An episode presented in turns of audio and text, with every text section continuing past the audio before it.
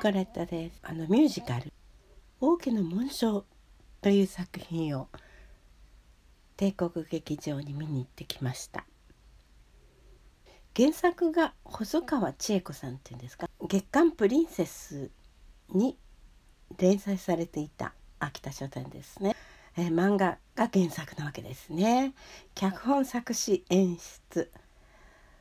荻田光一さん。そして作曲編曲。シルベスター・リーバイさん。制作東宝というわけですがシルベスター・リーバイさんってご存知ですか？あの有名なエリザベートを作曲された方ですね。でこの人ですねご両親がハンガリー人でご自身も、まあ、ハンガリーに生活したことがあるのかな？1972年からミュンヘンに定住してますのでね。現在はハンガリーに住んでらっしゃるわけではないんですけれどもルーツはハンガリーというわけですね。えー、至る所にあエリザベートに出てきたな。この感じの曲奏は。なんていうところがね何箇所かありましてやっぱり素晴らしいですねリーバイさんのね。前 YouTube で見たんですけれどもこの王家の紋章再演されるということで是非日本に行きたいんですが今このようなコロナの状況で行くことができません残念ですというようなメッセージを発してらっしゃいました。私ね漫画は読んだことないんですけれども何十巻もあるんですよね。それで今回はこのミュージカルはですね第4巻までの内容だから最初の部分ですねをミュージカルにしたということです。内容をご紹介しますと古代エジプトを描いて連載45周年を迎え45年ってすごいですね。ミュージカル王家の紋章が新しいキャストの方々も加わり再演されることとなりました。未だ収まらないコロナ禍の中感激に来てくださった皆様や公演に携わってくださる方々の情熱とご心労を思いつつ私たちも漫画の連載に悩み奮闘している毎日です。どうぞミュージカルをご覧くださった皆様があふれる幸せに包まれて明日への希望を持って歩まれますようにと心から願っておりますということなんですね。えー、見てますとねはあなるほどと思うシーンがいくつかありました。例えばね倒れた人古代エジプトですからまあ医者はいたのかもしれませんけれどもその医学っていうのは今とは違うと思うんですけれどももしもの時どうするかっていうことを思い出しながらあのキャロルというアメリカ人の女の子がですねあの治療まがいのことをやるんですよね。まず水を飲ますあその水に塩を含めてっていうんですね。それとか傷口を、え水で洗ってばい菌が体に回ってしまったら大変とかですね、えー、足を怪我した足をですね紐で、えー、縛ってとかですね。まあ、いろんなことをやるんですね。あの私、えー、TBS でやっていた「ジン」というね番組を思い出してしまいましたけれども。アメリカ人のキャロル、まあ、これは神田沙也加さん、えー、松田聖子さんの娘さんですよね。えー、沙也加さんが演じたんですけれども。古代エジプトに見せられ留学して考古学を学んでいるですね。発掘隊が3000年前のファラオの墓を発見し扉が開かれようとしていました。で、えー、アメリカにいる発掘の出資者であるお兄さんライアンですね。に電話で興奮気味に大発見の報告をします。けれど歴史を調べるためとはいえ王の墓を発掘するということは死者への冒涜になるのではないかと一抹の不安を抱いています。いよいよファラオの墓に調査隊が踏み込むと眩しいばかりに輝く黄金の少年王の陣形の棺が目の前に現れました。棺には色あせ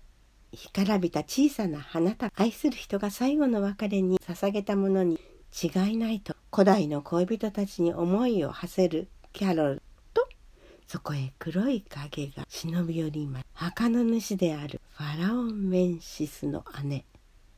アイシス。の姿ですね。このアイシスは新妻聖子さんが演じましたそしてファラオメンフィスは海宝直人さんが演じました。愛する弟の墓が暴かれたことを恨み神々の神秘なる力でキャロルを古代エジプトへと連れ去ってしまいます。人々は王家の呪いだと噂をします。ライアンは必死にキャロルを探し続けます。場所は古代エジプト。ナイル川の岸辺で気を失い倒れていたところを奴隷の少年が助けます。繁栄を極める首都にやってきます。その目の前では今まさに上下エジプトを統治する新たなファラオの即位の祝賀の式典が行われていました。艶やかな少年王メンフィス姉でエジプト女王のアイシス。王の側近ミヌエ将軍隣国ヒッタイト国の姫ミタムン。信じられない光景に現代から古代エジプトへタイムスリップしたことを悟ったキャロルはメンフィスが発掘された人形館とそっくりなことに驚きます。一方この行列を別の場所から見ているのはミタムンの兄でヒッタイト王子のイズミルエジプトを倒す機会を伺い密かに従者ルカに内情を探らせようとしていましたその後巨大建造物の造成に従事する奴隷の中に紛れ込んだキャロルでしたけれども頭を覆っていた布が外れ金髪と白い肌があらわになってしまいますその場にたまたま居合わせたメンフィスはその姿に目を奪われますその後メンフィスに強引に宮殿へと連れてこられたキャロル。彼女の持つ現代の知識に古代の人々は驚愕し彼女はエジプトを幸運へ導く神の娘ではないかと考える人も出てきます。キャロルは自分の存在が歴史を変えてしまうのではないかと憂慮し始めていました。そんな彼女を王の配下はそば近くで見守っています。やがてエジプトとヒッタイトをめぐる情勢は大きく動き出しキャロルは壮大な歴史の渦に巻き込まれていきます。こんな内容なんですね、まあ、エジプトというとアイーダオペラアイーダとか思い出しますけれどもね。やっぱりなんかこう壮大な感じがするんですよね。であの舞台装置というかエジプトですか？エジプトの文字がですね象形文字のようなものがねえ効果的に時々こうピカッと光って浮き彫りにされるんですね。それが浮き彫りにされるとなんとなくこうワクワクしてくるというか舞台に引き込まれるというそして踊りがですね後半に特にねあの登場してくるんですけれども剣を持って戦う様を踊りにしているんですけれども軍軍部ですね。決してあの一つにピタッと揃っている踊りではないんですけれどもバラバラなんですけれどもなんかそれがねえ大変ワクワクさせるというかですねえ音楽とマッチしていてですね舞台に引き込まれたんですね。久しぶりでそういうスペクタクルというかそういう舞台を見ました。みんな素晴らしいあの歌唱力でねまあ、ちょっと一人だけ私は、うん、ちょっとこの人はどうかなと思う人がいたんですけれども、まあ、その他の人はもう皆さん素晴らしくてあのもう世界中どこに出したって恥ずかしくない歌唱力ですよね。素晴らしいと思いました。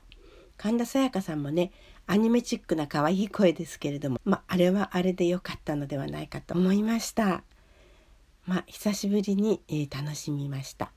ニコレットでした。